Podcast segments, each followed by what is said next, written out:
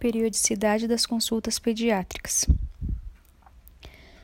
A consulta deve ser realizada de preferência em torno do quinto dia de vida, podendo variar até uma semana, caso ela ou a mãe não apresente nenhuma intercorrência até lá.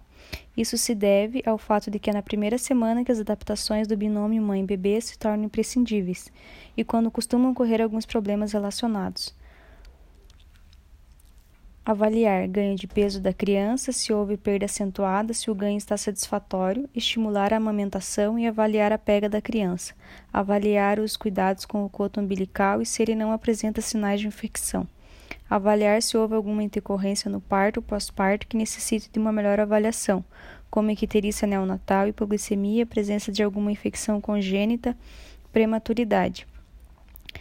Além disso, os cuidados necessários com a mãe também são tomados, avaliando sangramento, retração uterina, fissuras, abscessos mamários, saúde psicológica, entre, dentre outros.